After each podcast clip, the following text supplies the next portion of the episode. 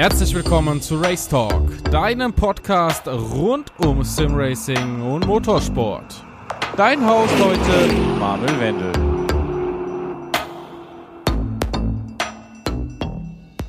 Race Talk, die nächste. Herzlich willkommen zu dieser Ausgabe und ich habe einen Simracer bei mir, den ich jetzt auch schon ein paar Jahre kenne. Ja, wir kennen uns doch schon ein paar Jahre. Ich weiß gar nicht, wie lange kann er gleich beantworten. Vielleicht fällt es ihm spontan ein.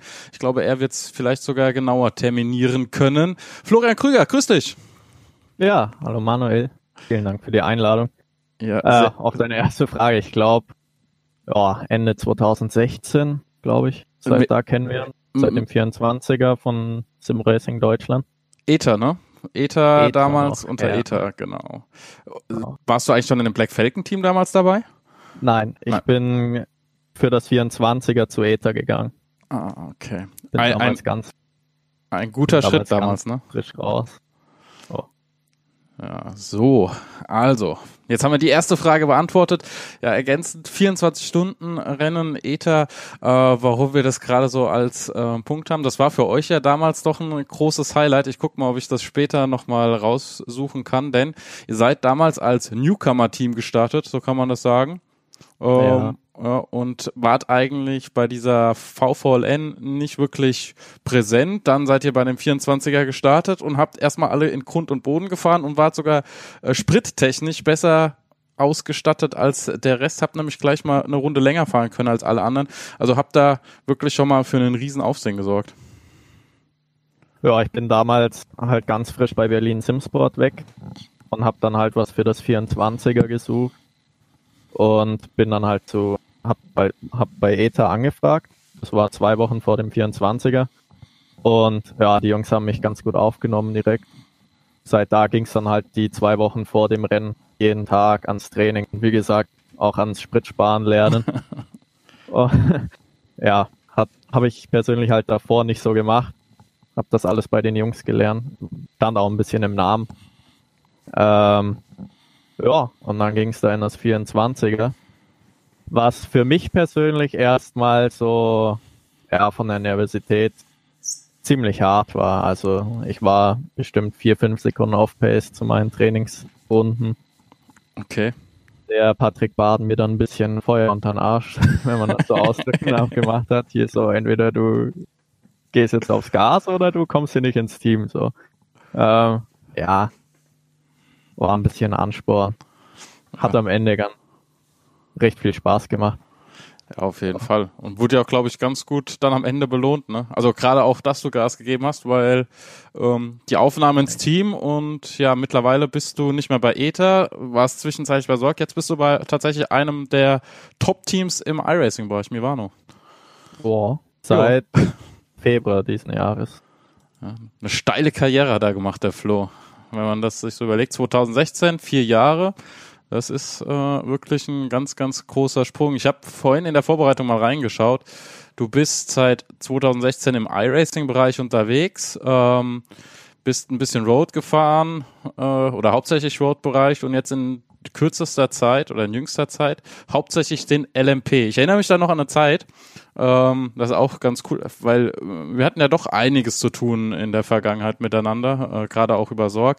Ähm, Erinnerst du dich noch an die Zeit, als äh, mitgeteilt wurde seitens iRacing, dass der LMP kommen soll? Wo ihr dann schon vorher alle äh, geschaut habt, wie äh, das Lenkrad belegt wird, wie ähm, das Fahrzeug zu fahren sein wird, wie die Setups gebaut werden müssen und sowas. Die Zeit, die, also da erinnere ich mich gern zurück, weil das fand ich wirklich äh, aus, eine Ausnahme in meinen Augen, ähm, dass man sich da schon vor dem ein Auto überhaupt released wird, ist so intensiv mit einem Fahrzeug beschäftigt und das so hyped. Und mittlerweile muss man sagen, hast du es ja auch geschafft, da wirklich einer der schnellsten deutschen Fahrer oder vielleicht sogar äh, international zu sein. Ja, also an, an die Zeit erinnere mich ich mich noch sehr gut, wobei ich in den LMP, ich glaube erst drei Monate nachdem der erschienen ist, eingestiegen bin. Hab zwar mit Lennart und so immer ein bisschen mir so Lenkrad Knöpfe, Belegungen und alles Mögliche angeschaut, weil der da wirklich am Tüfteln war, weil ja, es war halt sein Auto. Ähm, ich habe das Auto Probe gefahren, kurz nach dem Release und habe es dann relativ schnell erstmal wieder sein lassen. Und bin dann, wie gesagt, nach zwei oder drei Monaten habe ich mich halt dann intensiv da hingesetzt und nur noch, nur noch den LMP1 trainiert. Halt dann zusammen mit dem Lennart, dem Niklas. Ja, wer halt dann noch so dabei war bei Sorg. Ja, und mittlerweile, äh, sorry, wenn ich jetzt hier nochmal so reinkrätsche, wenn man sich die Statistik anschaut, also die letzten Rennen, man kann ja immer die letzten zehn Rennen sich anschauen. Startposition 1, 1, 1, 1, 2, 1, 1, 1, 1, 2, 2, finished 1, 1, 2, 1, 2, 1, 1, 1, 1, 2. Ähm, ja, das ist eine Hausnummer und wenn man ähm, in die Jahresstatistik 2020 schaut, das ist ja das Schöne an iRacing, 22 Starts, 14 Rennsiege, 21 Top 5, 15 Poles, äh, durchschnittlicher Startplatz 1, durchschnittliches Finish 2. Also ich glaube, das spricht für dich im LMP-Fahrzeug. Ja, gut. Ähm, ich glaube, ich glaube, was die ILMS, die Official-Rennen im LMP1 angeht, das ja, muss man nicht ganz so hoch loben. Es ist ein bisschen was zum I-Rating farmen, aber ja, die starken Rennen, die sind halt, wenn überhaupt, eventuell 20 Uhr am Abend oder so mal. Aber das ist mittlerweile auch selten, weil es gibt halt kein Broadcast-Rennen mehr, wo sich dann halt, was weiß ich, Freitagabend alle Leute oder alle, ja, starken Leute auf den Autos halt treffen und da im mhm. Topsplit um wirklich um die Top-Positionen fahren und kämpfen. Ich weiß, das war 2000 2018 und Anfang 2019 noch so. Aber ja, mittlerweile stirbt die ELMS halt leider ein bisschen aus, was ich persönlich ziemlich schade finde. Es ist halt ein verdammt schwer zu fahrendes Fahrzeug. Das sollte man nicht unterschätzen. Ne? Und das ist ähnlich wie mit den Formel 1 Fahrzeugen. Wenn ein Fahrzeug schwer zu fahren ist, gibt es halt wenige, die es fahren. Ist halt schwer, das Setup erstmal rauszufinden für das Auto. Hast das du da Fahren ist erstmal die Nebensache, aber das, das Setup halt rausfinden, das ist halt äh, ziemlich schwer. Hast du Tipps, die du jetzt hier in diesem Podcast preisgeben darfst, preisgeben willst, die vielleicht dem einen oder anderen helfen, wenigstens ein bisschen auf Pace zu kommen? Ich weiß, die, die ganz, ganz geheimen Tricks, die werdet ihr oder wirst du nicht verraten wollen, dürfen, können. Äh, alles von beidem etwas wahrscheinlich. Aber vielleicht kann sich ja dann doch der ein oder andere mit dem LMP anfreunden und das stirbt nicht ganz aus, das Feld der LMP1-Fahrzeuge. Ähm, an der Stelle ist es, glaube ich, der perfekte Zeitpunkt für mich, auf die Denso Sim Racing Academy hinzuweisen. okay, Denn stimmt, da bist du ja auch aktiv. Na, explizit LMP1 Coach. Ja, ist halt, ist halt für diejenigen, die neu in dem Auto sind oder noch ein bisschen was dazulernen wollen. Das ist ein bisschen halt Driver Coaching in Sachen Linie und so. Mhm. Und im LMP halt explizit ein bisschen, äh, was man am Setup nicht falsch machen sollte und so. Also ja. Ja, Denso, der Twitcher, YouTuber, Streamer, wie auch immer, der mittlerweile auch ziemlich viel macht, gell? Ähm, mit äh, Veranstaltungen und so weiter und so fort, jetzt diese School gemacht hat, die kostenlos ist, wenn ich das richtig im Kopf habe, richtig? Ja, aktuell ist sie noch kostenlos, genau. Ähm, wie kam es dazu, dass du dorthin gekommen bist? Wurdest du gefragt? Hast du dich angeboten? Wie, wie kam das zustande? Ähm, das ging hauptsächlich über den Per Raffelt mhm. mit dem ich ja seit äh, 2016 zusammen in iRacing unterwegs war. Ich mag mal behaupten, dass der mir so die Grundlagen vom Fahren und so ähm, gezeigt hat. Mhm. Ja, und der fährt halt jetzt bei Denso in dem Team. Mhm. Ähm, ist halt da auch nicht, nicht so aktiv als Fahrer, sondern eher als Trainer für das Team selber. Und ja, Okay, und so kam es dann, dass du dein Coaching, dein Know-how anbietest. Okay, also dann können wir hier an der Stelle schon mal Werbung machen, ziemlich früh in diesem Podcast. Ähm, ja, aber schön, wenn wir über gewisse Wege dahin kommen. Das war gar nicht zu diesem Zeitpunkt geplant, darauf einzugehen, aber äh, so ist das, wenn man hier das Thema einfach frei laufen lässt. Ja, fangen wir mal nochmal von vorne an, was deine Entwicklung angeht, beziehungsweise wie du überhaupt zum Simracing gekommen bist. Das ist ja für viele auch immer wieder ein interessantes Thema. Man kennt sich zwar aus dem iRacing-Bereich oder aus dem äh, generell aus dem Sim-Sport, aber wie äh, kam es überhaupt dazu, dass du am Ende jetzt bei Mivano fährst, dass du Coaches, äh, dass du ein Coach bist, dass du da Trainingslehrgänge gibst etc. Ich meine, das muss ja auch irgendwann mal angefangen haben. Ja, also bei mir hat das alles, ich glaube, das war 2009, damals noch auf der Nintendo Wii mit dem F1-Teil, mit dem einzigen F1-Teil, den es damals gab, ähm, hat das angefangen. Boah, bis, ich glaube, 2012 war ich dann da unterwegs. So für mich alleine, Karrieremodus, immer dasselbe Spiel, ja. Äh, 2012 kam dann die PlayStation 3 mit den neuen F1-Teilen, also 11 und 12 und bin damals dann in der F1 Online-Liga gefahren und ja, nebenbei noch ein bisschen Gran Turismo 5 und halt generell mit Leuten, die man halt kennengelernt hat, ein bisschen da am Abend eine offene Lobby gefahren oder ja, das Ganze hat sich halt dann hingezogen. Ich glaube 2014 irgendwann habe ich meinen ersten PC dann bekommen, wo ich dann F1 erstmal am PC weitergefahren bin und halt auch für die F1 Online Liga damals noch. Und danach hat dann bei mir in Assetto Corsa angefangen. Da bin ich dann das erste Mal ähm, für SimRC, beziehungsweise nicht für SimRC, ich bin in der SimRC-Liga gefahren, mhm. also Assetto Corsa. Ja, nebenbei immer noch F1-Liga. Ja, und Ende 2016 bin ich dann halt auf iRacing umgestiegen. Wie, ja, seitdem nur noch in iRacing unterwegs. Wie, wie kam der Umschwung? Wie, wieso auf einmal iRacing? Hatte das irgendeinen Ausschlag äh, in der Hinsicht, dass Leute gesagt haben, hey, wir wechseln jetzt alle, switchen jetzt alle auf iRacing, nee. was ja bei vielen so war? Oder äh, wie kam da der Weg? Nee, ich hatte das am, am Rande in der SimRC-Liga mitbekommen, dass es da noch eine Simulation gibt, die äh, noch ein bisschen besser sein soll als Assetto. Und habe mir halt dann iRacing einfach mal angeschaut. Ähm, ja, so war das. Erstmal einen Probemonat geholt, dann im Mazda da ein bisschen rumgefahren. Mhm. Ja, und ich glaube, ich spreche da für jeden, wenn, wenn ich sage, oder für den Großteil, wenn ich sage, dass es so anfängt, dass man sich mal einen Monat holt, um das zu probieren, sich dann ein bisschen hochfährt, äh, die Lizenz erfährt und dann wird halt aus einem Monat auf einmal ein Jahresabo. ja, Entschuldigung, aber genau so ist es halt tatsächlich. Und dann hängst du dran und kommst nicht mehr los. Ja, genau. ja, das man ist irgendwann auf der Suche nach einem Team. Ja, probiert ein bisschen VLN oder BES damals noch zu fahren. Ja, man nimmt das alles so ein bisschen Fahrt auf. Und dann geht der Weg immer weiter. Man fokussiert sich und sucht sich natürlich immer große Konkurrenz. Du hast schon gesagt, Lennart war so ein großer, prägender Punkt. Wir hatten uns eben im Vorgespräch nochmal unterhalten. Der ist ja leider nicht mehr dabei, war damals ähm, ein ziemlich fixer Junge ähm, bei Pure die es ja in der Form auch nicht mehr gibt, da äh, mit Maximilian Benecke etc. unterwegs. Und ähm, es ist eigentlich schade, dass, dass sich doch so viel in dieser kurzen Zeit gewandelt hat, wenn man so ein bisschen zurückdenkt. Gerade wenn ich jetzt so ein bisschen zurückdenke, auch an die Zeit, äh, die, die wir öfters mal im TS waren oder im Discord etc.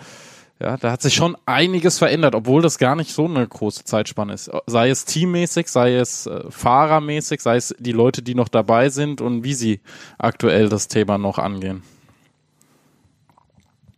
Oh, ich denke, Lennart hat halt hauptsächlich wegen seinem Studium dann das Simracing komplett aufgegeben.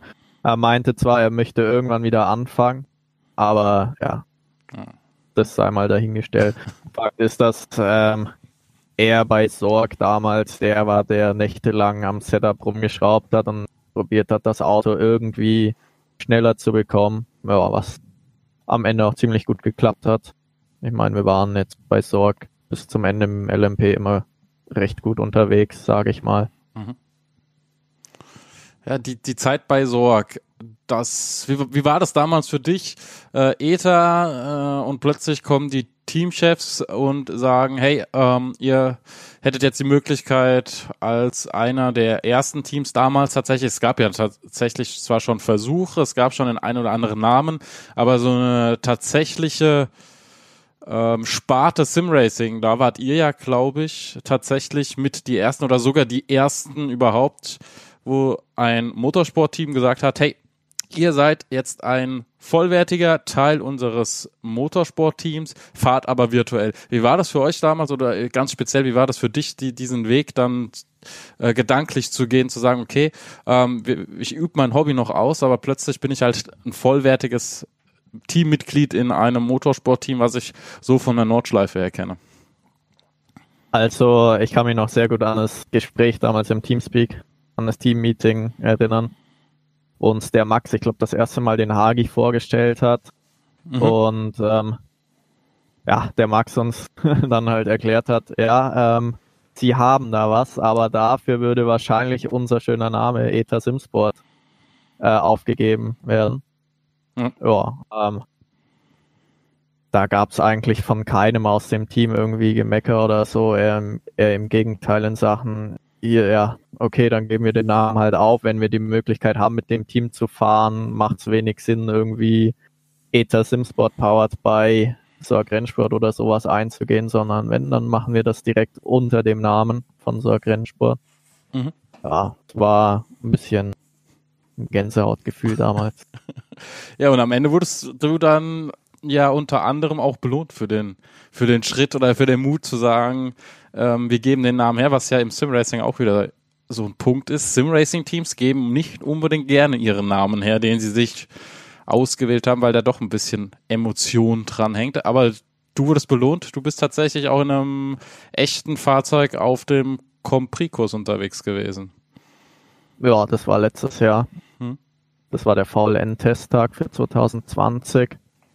Ähm, da durften der René, der Max und eben halt ich aus dem Sim-Racing-Team dort mal den Cayman V6 fahren. Also das war, glaube ich, jeweils halbe, dreiviertel Stunde auf der Grand Prix-Strecke, die Kurzanbindung. Mhm.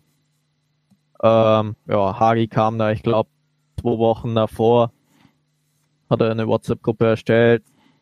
Get Real hieß die, glaube ich, und meinte einfach, ja, ähm, wie schaut's aus? Wann könnt ihr da sein, ihr Vater? ähm, ja, war auch so ein, ja, so ein Highlight eben bei Sorg. Ich bin davor, oder wir sind eigentlich fast alle schon Beifahrerrunden in dem Cayman mitgefahren, einmal eine Runde Nordschleife. Mhm.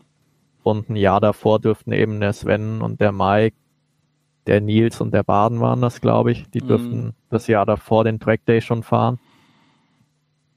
Ja, und ich kann mich noch erinnern, vor dem Track Day ähm, war das, glaube ich, der David Hoffmann, der uns auf Assetto Corsa das Auto so gemoddet hat, dass es halt auf die Leistung von dem echten Cayman kommt. Okay.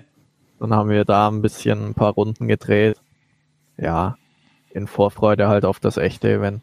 Wie war es für dich? Also wie, wie war das, der, der Schritt vom virtuellen Cockpit in äh, das reale Fahrzeug? Kart bist du ja nicht professionell gefahren, wenn ich das richtig im Kopf habe, was ja doch viele irgendwie hatten, die mal den Schritt gegangen sind. Ähnlich wie ein Tim Heinemann, der ja auch aus dem Motorsport kommt. Ähm, aber du bist ja tatsächlich vom Simracing ins Fahrzeug, ohne vorher Erfahrung gehabt zu haben im realen Fahrzeug, richtig? Ja. ja. Ähm, also ich fand den Umstieg eigentlich aus meiner Sicht gar nicht mal so schwer. Ich habe mir das an sich ähm, um einiges schwerer vorgestellt, wenn du dann da im echten Auto sitzt und da am Lenkrad drehen musst und so. Natürlich hast du im Hintergrund immer ja, ein bisschen das Geld, wenn du die Kiste dort wegschmeißt, aber ähm, ja, gerade auch, dass wir das, das Auto ein bisschen trainiert haben, dann eben halt in Assetto Corsa hatten wir ein bisschen mhm. eine Ahnung, dass man halt mit so einem Cup-Fahrzeug ziemlich früh bremsen muss. Und ja, ähm, vom Gefühl her war das aber kein so ein großer Unterschied. Natürlich hast du dann G-Kräfte in dem Auto, aber ich sage mal so, du, du bekommst die G-Kräfte mit, aber in einem positiven Sinne meine ich, weil du spürst das Auto viel besser. Du hast zwar im Lenkrad nicht mehr so die großen Effekte, wie du halt im Simracing hast, aber du spürst über das Auto viel schneller, ob, ob dir jetzt das Heck kommt oder ob das Auto anfängt zu untersteuern, wie der Grip von den Reifen ist und so weiter, das, das spürst du halt in echt meiner Meinung nach besser beziehungsweise präziser als im Simracing. Du kannst das Popometer einsetzen. Ja, genau. Nicht das Armometer, was wir im Simracing benutzen. Was fährst du eigentlich für Equipment?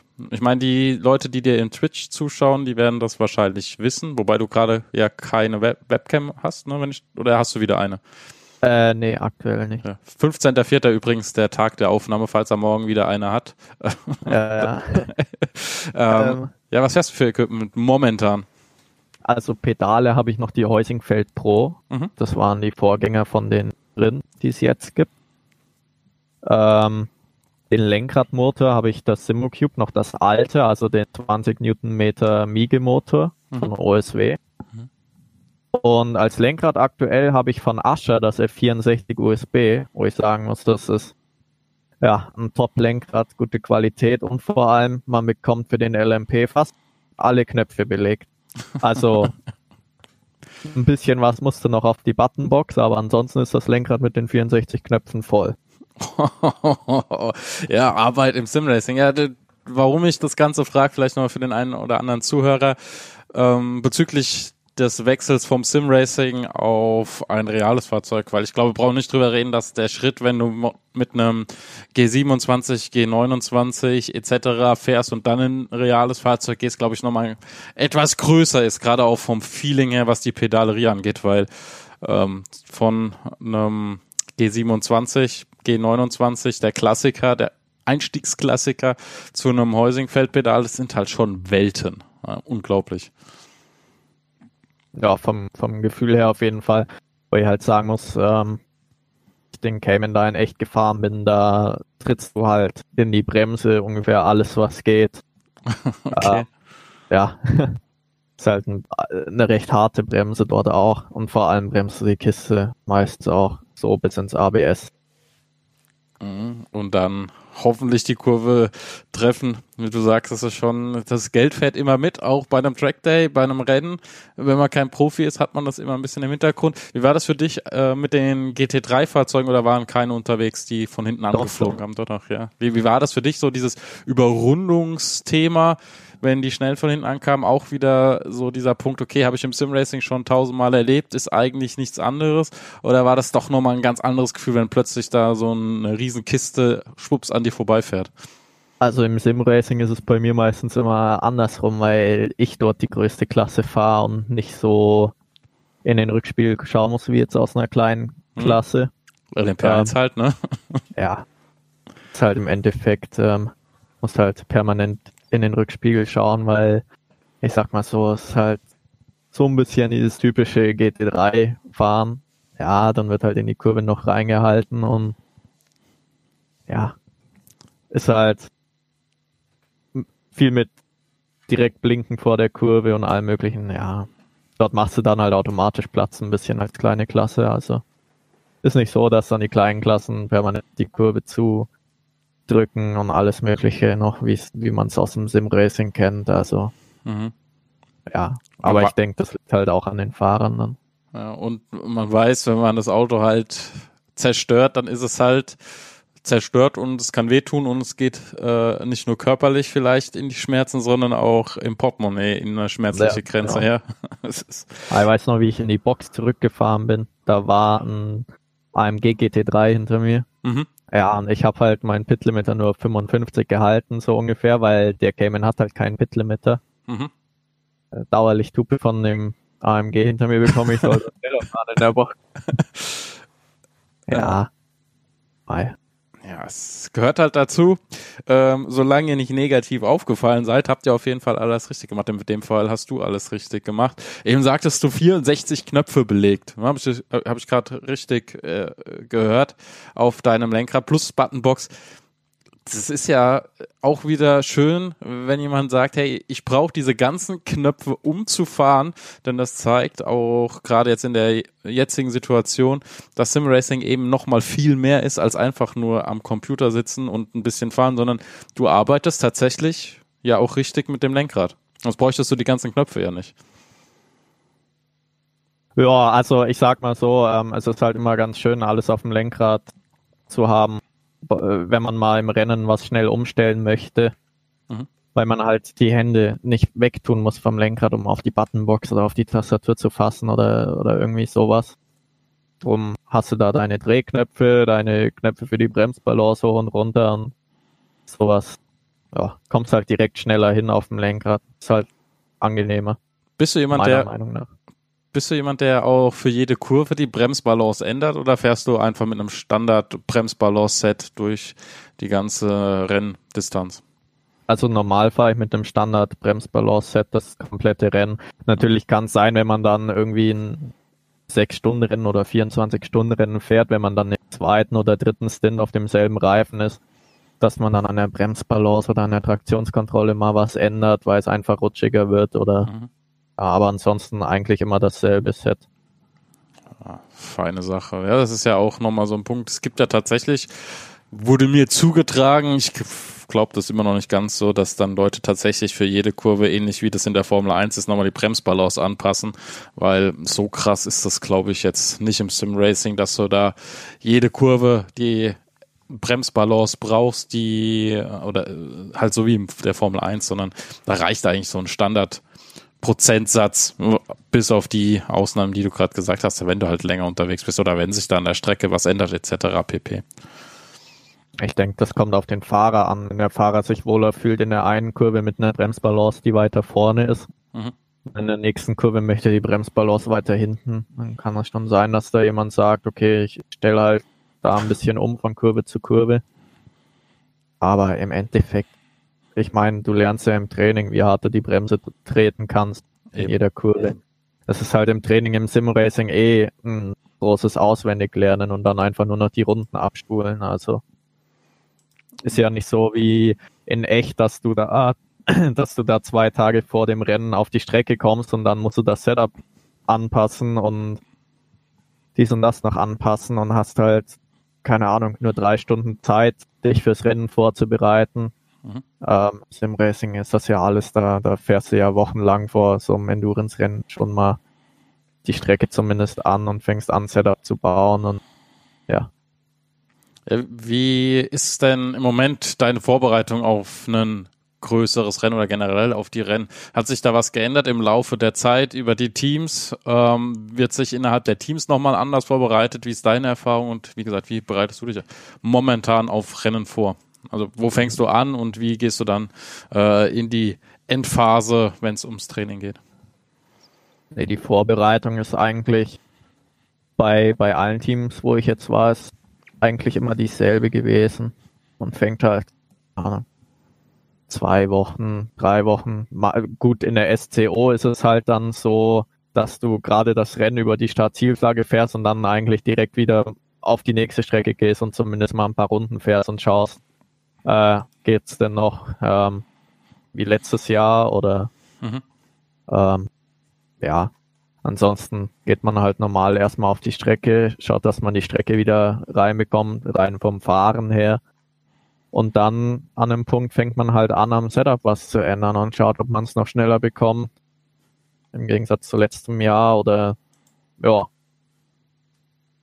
Ist halt, ich denke, das ist auch immer ein bisschen teamabhängig. Also vor allem fahren, fahren, fahren, fahren, wenn ich das jetzt so richtig verstanden ja. habe. Und dann erst am, das meist. Ja, und dann gegen Ende erst den Feinschliff mit dem Setup. Ansonsten erstmal gucken, dass man mit dem Setup richtig auf Geschwindigkeit kommt und dann anfangen zu verbessern. Beziehungsweise das verbessern, was zwingend nötig ist, was man schon am Anfang merkt. Aber prinzipiell fahren, fahren, fahren. Ja, genau. Ja, dann ist es ja so, dass ähm, du als Spezialist sozusagen in dieses Team Ivano gekommen bist, oder mag man Spezialist sagen, die sind ja alle ziemlich fix, aber als einer der wenigen Deutschen in dem Team, ähm, wo, wo sind da die Ziele? Also wo sind deine persönlichen Ziele? Ich meine, du, du gehst ja einen Schritt zu so einem Top-Team nicht einfach, äh, weil du sagst, hey, okay, ich habe Bock da zu fahren, sondern so einen Schritt bei so einem Team zu fahren, der ist ja tatsächlich auch mit einem persönlichen Ziel verbunden. Also gehe ich mal ganz schwer davon aus, will ich da jetzt einfach mal unterstellen, dass du auch gewisse Ziele hast. Wo liegen die derzeit? Wo würdest du dich gerne in ein paar Jahren sehen? Kannst du das schon absehen? Ähm, wo, wo willst du hin? Also, ganz ehrlich, da lasse ich mich wirklich überraschen. Also, klar, ich bin zum Ivano gegangen, um zum Großteil gerade vom LMP noch ein bisschen was dazu zu lernen, weil das halt dann noch, ähm, weil man da halt doch noch mal jemanden hat, der dir auf eine Runde eine halbe Sekunde drückt und du nicht weiß, wo die herkommen. Mhm. Ähm, ja, aber ansonsten mal gucken, was die Zukunft so bringt. Also bei Mivano bin ich aktuell sehr zufrieden. Ja, sonst äh, wärst du ja nicht dort. Der, der Wechsel hat mich tatsächlich, ähm, auch wenn er vielleicht nicht ganz überraschend kam, irgendwann war klar, dass so ein Wechsel kommt, aber mich hat er persönlich doch überrascht, dann zu sehen, dass du bei Mivano fährst. Ich hätte jetzt prinzipiell erstmal mit anderen Teams gerechnet. Ähm, war das dadurch, dass ihr da schon länger Kontakt habt? Wie, wie, ist, wie ist das entstanden, dieser Wechsel? Äh, ich glaube, mittlerweile kann ich darüber auch reden. Das war schon, ich glaube, 2018 direkt nach der Neo. Okay. Äh, wurden Mike und ich damals, weil wir da Zweiter geworden sind, direkt gefragt, ob wir denn Interesse hat, hätten, mal drüber zu reden, mhm. ihm zu wechseln. Ja. Ähm, ich persönlich bin ja dann jetzt Ende Februar, nee, Ende Januar auf das Angebot zurückgekommen, ein Jahr später. ähm, ja, und Mike hat sich im GT halt wiedergefunden und ist ja jetzt zu Bieler gegangen. Ja, und der Teamfluss, der geht immer weiter. Äh, ist es, äh, wie ich immer finde, schon, schon eine schöne Entwicklung, ähm, da das tatsächlich du Teams hast, die kommen, die gehen, das ist natürlich traurig, aber dass, dass du auch Teams hast, die eben lange dabei sind, wie Mivano zum Beispiel, die ja auch sich den Namen nicht von ungefähr erarbeitet haben. Und das ist ja auch ein kleiner, ja, darf man Ritterschlag sagen, wenn man von so einem Team geheadhuntet wird? Also, ja, es war, es war schon eine Überraschung, dass sie uns damals angeschrieben haben, Mike und mich. Mhm. Ähm, ja, im Endeffekt, man lernt sich ja über die Jahre so schon kennen und kennt die Fahrer dann irgendwo und weiß halt dann irgendwann, ob es passt oder nicht. Und ja, im Endeffekt hat's gepasst. Kommt mit allen klar. Ja. Wie siehst du aktuell diese ganze Situation um Simracing? Du bist jetzt auch ein paar Jahre dabei. Im Moment boomt das ganze Thema ja unglaublich, auch gerade international. Ähm, wie siehst du das mit den realen Fahrern, die immer mehr dort einsteigen? Ähm, ich weiß, da musst du dich jetzt wahrscheinlich relativ politisch ausdrücken, aber es wäre trotzdem interessant, da mal so dein Statement zu hören, wie du das Ganze siehst. Also, ja, ich denke, es ist unschwer zu sehen, dass Simracing einen Riesenschritt nach vorne macht aktuell. Aber ich denke nicht, dass es irgendwann E-Sports technisch auch nur annähernd so groß wird wie, keine Ahnung, Counter-Strike oder irgendwie sowas, weil man muss halt im Hinterkopf behalten, man hat halt ein relativ hohes Startkapital, um überhaupt mal anzufangen mit dem Sim-Racing. Wohingegen man halt auf anderen E-Sports-Titeln vielleicht einen Controller, Maustastatur und einen PC halt braucht. Ähm, ja, es, es bleibt halt, glaube ich, ein bisschen so eine Nische. Aber es wird noch ein bisschen wachsen, denke ich. Ja, dass es wächst, das ist, glaube ich, nicht äh, in Frage zu stellen. Zumindest boomt es gerade. Ich hoffe zumindest, dass ähm, das ganze Thema dann auch ein bisschen weiter auf Fahrt bleibt, wenn denn der Motorsport wieder läuft. Nicht, dass es leider dieses typische Bild wie immer gibt. Erst fangen alle an, setzen sich auf das Pferd drauf, beziehungsweise auf den Zug und dann, sobald es wieder andere Wege gibt oder die alten Wege, wird sofort wieder das eine fallen gelassen. Das wäre ein bisschen schade, denn da sind echt zum Teil gute Ansätze dabei, muss man definitiv sagen. Auch wenn vieles noch ausbaufähig ist aus meiner Sicht des Sim-Racers, ähm, aus Business-Sicht sehe ich natürlich das Ganze auch nochmal äh, äh, mit einem anderen Auge und sage, ja, da kann ich das ein oder andere verstehen, aber aus Sicht des Simracers kann ich nur hoffen, dass da auf jeden Fall ein bisschen noch in die Richtung langfristig gegangen wird und man den Simracer vielleicht das ein oder andere Mal auch ein bisschen ernsthafter oder mehr wahrnimmt als nur die Motorsportler, die natürlich ihre Berechtigung haben. Aber ich meine, Simracing ist da oder ist erst so interessant jetzt für die Motorsportler, weil die Simracer das ganze Thema betreiben schon seit Jahren und eben auch fördern und dahin gebracht haben. Und das liegt nicht daran, dass die Motorsportler das gemacht haben. Das ist meine Meinung zu dem Thema. Ähm, ja. Das ist schön. Apropos E-Sports, wie ist denn das? Ich weiß, dass in vielen Teams auch natürlich neben Sim-Racing, ich meine, wir sind hier auch noch alle relativ jung, je nachdem, äh, nicht nur Sim-Racing auf der Platte ist, auf der Festplatte, sondern dass da auch mal gerne andere Games gezockt werden, so ein bisschen zum ja, abschalten, ein bisschen zum Runterkommen und auch ein bisschen zum Teambuilding. Wie sieht denn das da bei euch aus? Ähm, aktuell bei Mivano, wie war es bei Sorg und ähm, wie ist es bei dir persönlich? Ja, äh, klar, persönlich spielt man halt eventuell ein bisschen nebenbei, wenn es die Zeit zulässt. Gerade jetzt lässt die Zeit halt ein bisschen zu. Mhm. Ähm, ja, irgendwelche Titel, die halt weder gerade im Kommen sind noch oder, oder schon jahrelang da sind. Ich habe es gerade schon gesagt, Counter-Strike oder es ist halt immer so, ja, mit alten Kollegen mal noch eine, eine Runde spielen oder sowas. Gerade auch jetzt letztens wieder mit den Jungs von Sorg. Also, ja, also man, man ist auf jeden Fall noch gut miteinander, man spielt auch nebenher tatsächlich ein bisschen im E-Sports-Bereich. Merkt man, dass das auch ein bisschen so den Zusammenhalt dann äh, gibt, generell? Also jetzt, äh, klar, äh, jung bei Mivano dabei, frisch bei Mivano, da wird das noch nicht so sein, aber gerade wenn du so zurückdenkst an die Zeit bei Sorg, dass gerade so die Spielchen oder die Spiele neben dem Sim-Racing nochmal für das Teambuilding gesorgt haben. Ja, auf jeden Fall. Ich denke schon, dass es ähm, klar im Endeffekt du fährst für das Team und in dem Team selber hast du halt dann Leute, mit denen du klar, äh, gut klarkommst und so. Ähm, ich weiß, es gibt welche, die sagen dann, nee, ähm, ich fahre zwar für das Team, aber mehr auch nicht. Mhm. Ähm, aber das ist bei mir jetzt überhaupt nicht der Fall. Also ähm, Gerade für Endurance-Rennen ist es, glaube ich, wichtig, mit den Leuten wirklich gut klarzukommen, mit denen fährt, äh, dass man die gut kennt und ja. ja. Das ist Teambuilding halt. Man muss wissen, wie die anderen ticken. Man muss, oder man sollte wissen, wie die anderen ticken. Man sollte, ja, wissen, wann der andere gerade an einem Level angekommen ist, an dem man ihn vielleicht mal kurz in Ruhe lassen sollte und nicht reinreden sollte.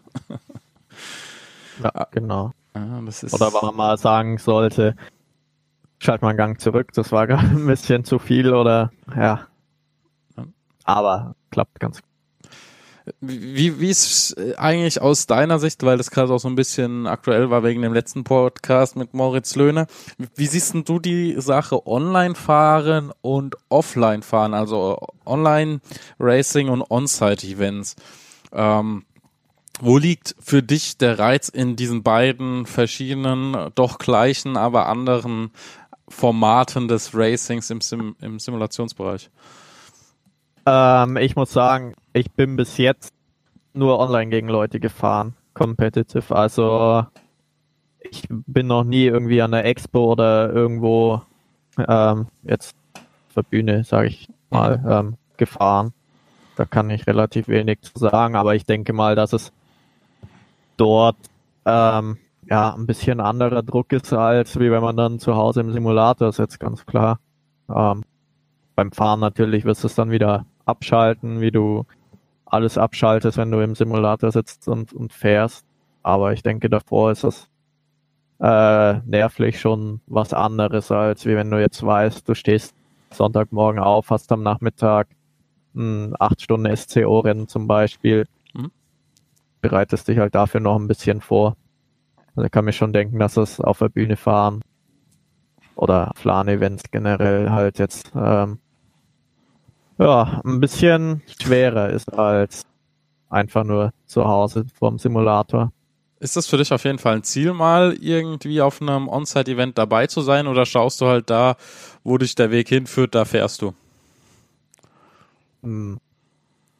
Also wenn es mal keine Ahnung, eine WEC oder sowas in LAN-Event gibt, wo halt Autos gefahren werden, die ich auch fahren möchte, dann äh, natürlich. Aber ansonsten, dass ich bitte überrascht. Ja, das Thema Zuschauer, das hast du ja auch beim Twitch-Streamen. Wie, wie war das für dich? Also ich kann aber für mich noch ähm, sprechen. Ich fand das am Anfang zum Beispiel, wenn wir das Thema Zuschauer gerade hatten, ziemlich ungewohnt beim Fahren plötzlich Leute zu haben und du weißt, die gucken dir genau über die Schulter, beziehungsweise die sehen genau, welchen äh, Mist du möglicherweise da baust. War das für dich auch nochmal eine Umstellung? Glaubst du, das hat dich auch nochmal konstanter gemacht oder ein bisschen den Fokus dann auf das Racing zu legen, als du angefangen hast zu streamen? Ähm, ich denke ehrlich gesagt nicht, weil die Leute gucken zu, weil sie eventuell einfach nur aus Interesse schauen wollen jetzt, wie das Rennen läuft. Die anderen schauen zu, um eventuell sich noch was abzugucken oder vielleicht was zu lernen. Ich meine, das kennt bestimmt jeder. Ähm, aber jetzt, ich glaube nicht, dass ich dadurch irgendwie konstanter oder besser geworden bin. Okay, ja. Also ich kann nur, wie gesagt, nur für mich sprechen. Konstanter bin ich sicherlich auch nicht geworden, aber ich äh, kann sagen, dass ich doch irgendwie geschafft habe, dann so ein bisschen mehr diese, ja, ist jetzt so Einstellung zu bekommen ähm, oder Situationen anders zu sehen als Fahrer, äh, als ich angefangen habe zu streamen, weil ich wusste, es gucken halt Leute zu und du kannst jetzt halt vielleicht nicht genau so reagieren oder äh, fahren, na, wobei fahren schon, aber du, du reagierst also ich habe dann anders reagiert und habe dann vielleicht doch dann mal eine Runde länger gefahren, wobei ich vorher dann vielleicht rausgegangen wäre etc.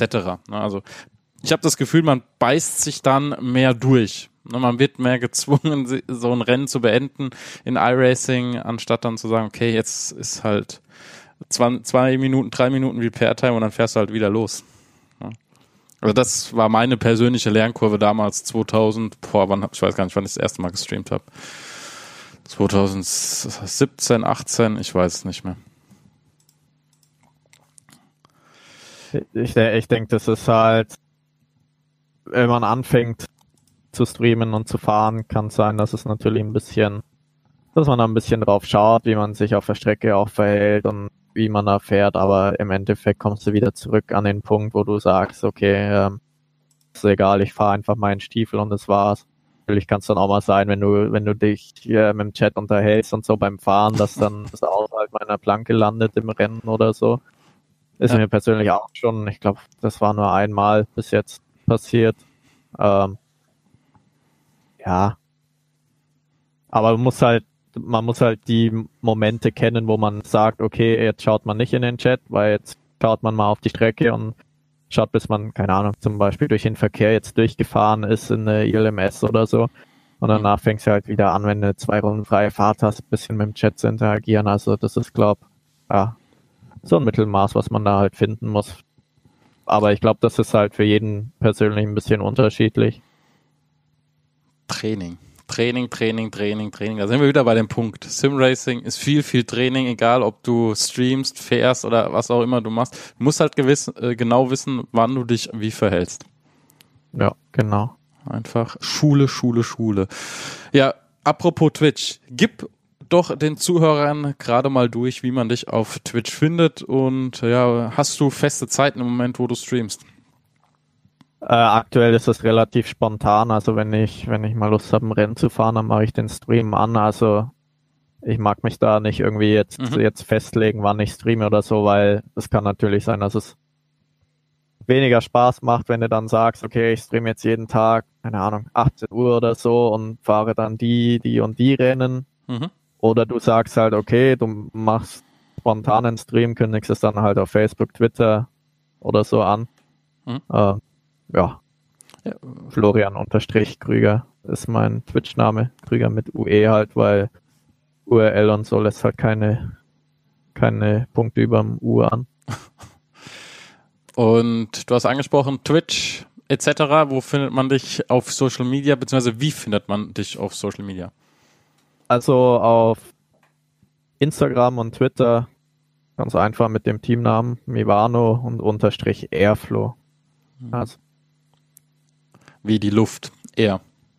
Ja, nur ohne W am Ende. okay.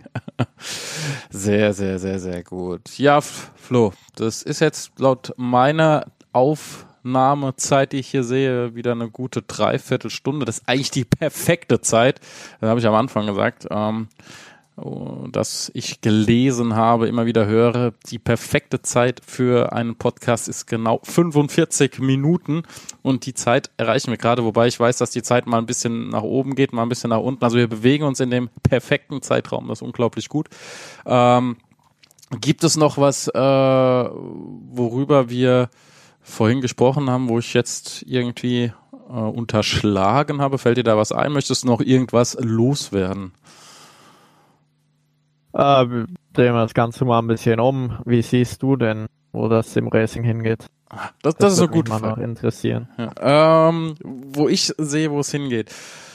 Also da muss ich ein bisschen ausholen. Wenn ich überlege, wo wir 2016 gestanden haben, als ich angefangen habe zu kommentieren ähm, und den ganzen Weg jetzt mitgegangen bin, wo wir hingekommen sind zum jetzigen Zeitpunkt, gehe ich auf jeden Fall davon aus, dass wir weiterhin einen großen Weg haben werden, dass das immer mehr Präsenz bekommen wird, dass es hoffentlich aus meiner Sicht auch ernst genommen wird und ähm, im, in den Medien ebenfalls Anklang findet. Ja, da sehe ich aber auch, auch einen guten Weg, wenn die Medienanstalten beziehungsweise egal welches Medium genutzt wird, also ich nenne es jetzt einfach mal Medienanstalten, egal ob wir jetzt ähm, Twitch nehmen, ob wir YouTube nehmen, ob wir den klassischen TV nehmen, ähm, wenn, wenn man das Thema ernsthaft betreibt, wenn man ähm, sagt, okay, ich stehe dahinter, was ich mache, ich nehme aber auch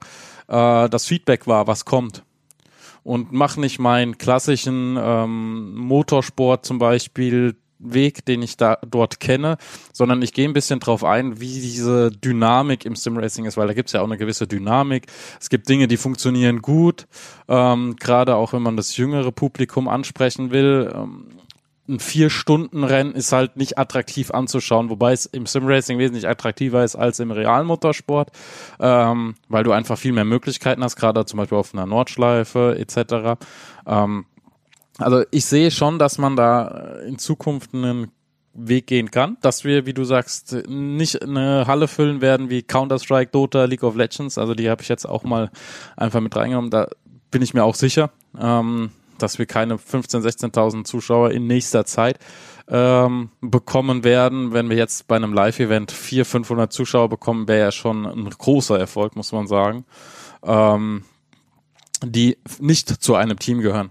Das ist auch nochmal ganz wichtig. Also wirkliche reine Zuschauer, reine Fans, 400, 500 Fans, die du in ein Stadion bekommst, das wäre auf jeden Fall schon mal ein großer Erfolg ähm, dass der Weg weitergehen wird, dass da auch äh, irgendwann Spieler von leben können oder Fahrer von leben können, das glaube ich sogar auch, weil es einfach äh, für Unternehmen eine unglaublich interessante Werbeplattform ist. Äh, Gerade weil du so viele Möglichkeiten hast und in dieses Thema E-Sports extrem soft einsteigen kannst ähm, auf diverse Wege, also wirklich sehr, sehr viele verschiedene Wege und das so gut bespielen kannst. Ähm, ja, kurz und lang, ich würde sagen, es geht auf jeden Fall weiter, es wird auch wachsen. Wir werden äh, vielleicht sogar irgendwann äh, eine Softwareablösung, eine Simulationsablösung haben. Vielleicht wird iRacing irgendwann ähm, tatsächlich nicht mehr so der Marktführer sein, sondern er wird vielleicht über kurz oder lang nochmal eine andere Software kommen.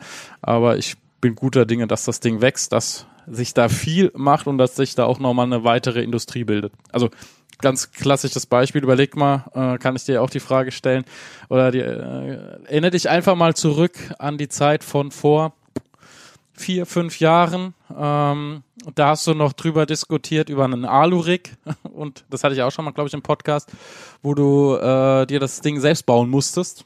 Irgendwie selbst und jetzt äh, hast du zig Shops, die diese Alu-Profile haben, die fertige Simulatorenbausätze haben, wie du, dein SimoCube, einen Direct Drive Field, da haben wir vor vier Jahren noch überhaupt nicht dran gedacht, dass es sowas gibt.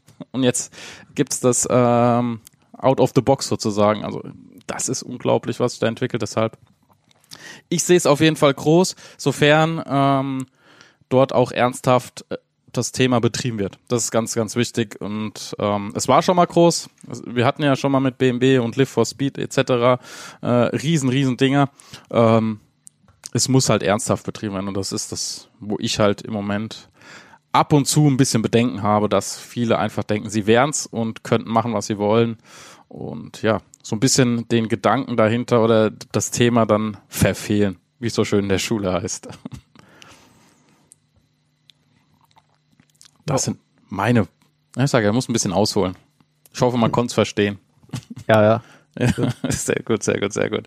Hey, ich meine, gerade das mit dem Direct Drive, was du angesprochen hast jetzt, oder mit dem Alurig, beziehungsweise aber gerade mit dem Direct Drive vor vier, fünf Jahren, es gab die Dinger schon, aber es war halt für die meisten unbezahlbar, weil ja.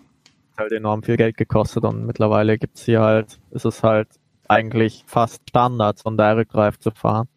Ja. Ich sag fast, weil ich denke immer noch, der Großteil fährt irgendwie Fanatec 2.5 oder sowas. Nee, Ähm. Ja. Ja, wobei damals musstest du halt auch noch sehr, sehr viel selbst machen, ne? Du hast sie nicht fertig gekauft. Ja, genau. Du musstest sie selbst zusammenbauen, du hast zwar alles bestellt, aber musstest sie noch selbst zusammenbauen und es war eine Hobbylösung. Wie eigentlich alles aus Ja. dem Bereich tatsächlich. Alles, deshalb sa sagte ich ja auch vorhin, alles ist daraus entstanden äh, durch die Community. Also die, oder, oder wir Simracer haben das Ganze vorangetrieben. ähm, und es wäre nicht da, wo es jetzt ist, wenn nicht irgendwelche verrückten Leute gedacht haben, okay, wir bauen mal Scheibenwischermotoren in einen Simulator rein, äh, dass der Sitz sich bewegt. Oder wir kaufen uns halt, wie du auch sagtest, dann ähm, die, die Servomotoren ja, und ähm, etc. Das ist halt ein Weg. Ich glaube auch Fanatec wäre nicht so weit, wenn nicht so viel aus der Community gekommen wäre. Ganz klar. Äh, Meine Meinung wieder. Ja. Sehr gut, sehr gut, sehr gut. Ja, jetzt haben wir die 45 Minuten Marke doch wieder überschritten. Aber danke für die Frage, denn äh, ja, wie man glaube ich gemerkt hat, da ist auch ein bisschen Emotion bei mir dabei. Ähm, ja, Flo, Sportscard Open, da fährst du aktuell nicht mit, richtig? Oder bist du da? Äh, die aktuelle, die jetzt über den Sommer bzw. Frühling geht, nicht. Dann erst wieder ab, ich glaube, September oder Oktober geht die dann wieder los. Halt die mit LMP1, LMP2 und GTEs halt. Wo kann man dich denn aktuell in welcher Liga finden, äh, wenn man äh, so ein bisschen hinter deine Person leuchten möchte, was die Erfolge angeht? Also, ähm, ja, jetzt am Wochenende haben wir halt von Race Clutch das 6 Stunden Le Mans Event, wo wir auch im LMP unterwegs sind. Das ist ein ganz schönes Event, weil es Fixed Setup ist für alle. Mhm. Ähm, ja, das ist am Samstagnachmittag. Die Startzeit steht, glaube ich, noch nicht ganz fest. Ähm, ja, wahrscheinlich auf Twitch zu finden sein bei mir. Ähm, ja, ähm, ansonsten aktuell noch ein bisschen Official-Rennen am Fahren oder Sachen ausprobieren, gerade jetzt mit der neuen Balance of Performance für die LMP1, ähm, welches Auto denn jetzt tatsächlich wo schneller ist, Vorteile und Nachteile liegen. Mhm. Ähm, ja, dann halt Vorbereitung wieder für September, wenn die STO losgeht. Perfekt. Ja, dann auf jeden Fall deinen Social Media Kanälen folgen. Da kriegt man, denke ich, auch alle Infos. Ähm, auf jeden Fall ruhig mal einen Stream anschauen, äh, denn Flo ist ein ganz ruhiger. Also nicht, weil er wenig sagt, sondern auch wenn man ihn in seiner Webcam betrachtet, die er im Moment nicht mehr hat. Warum auch immer, ich weiß nicht, die wurde dir geklaut, habe ich gehört, ob das Die wurde Spaß war. geklaut, ja. Ja, tatsächlich, jetzt ohne Spaß. Für Schul Schulprojekte. Ah. ja. Ja gut, im Moment würde ich mir keine Webcam kaufen, die Preise sind übertrieben teuer geworden. Ich bin eigentlich nur zu faul, meine feste Webcam, die ich hinter dem Rig habe, die für die Onboard-Aufnahmen umzubauen nach vorne. Achso, okay. ja, okay, äh, kann ich vielleicht auch ein bisschen nachvollziehen. Ja, zumindest, wenn man ihn sieht, er sitzt auch ziemlich ruhig im Simulator, ziemlich entspannt. Ähm, ja, und da kann man auf jeden Fall zuschauen. Deshalb auf jeden Fall auf Twitch. Machen wir, sagen wir jetzt mal, äh, ihr habt den äh, Kanal gehört. Folgt dem Kanal äh, und ja, unterstützt den Flo ein bisschen. Florian unterstrich Krüger ist es. Und ja, dann danke ich dir, Flo.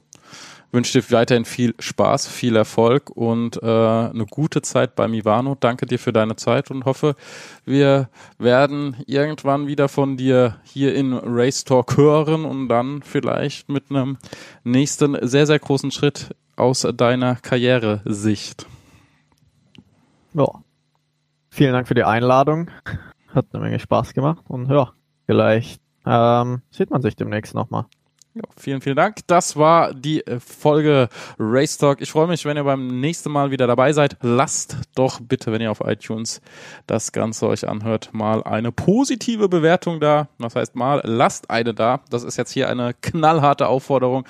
Ansonsten gerne teilen. Ähm, natürlich auch wieder auf Spotify. Ne, wenn ihr auf iTunes seid, ihr könnt es auch auf Spotify hören wenn es euch äh, dort besser passt, weil ich nie weiß, welchen Link ich äh, direkt online stelle. Also gerne reinhören auf beiden Plattformen.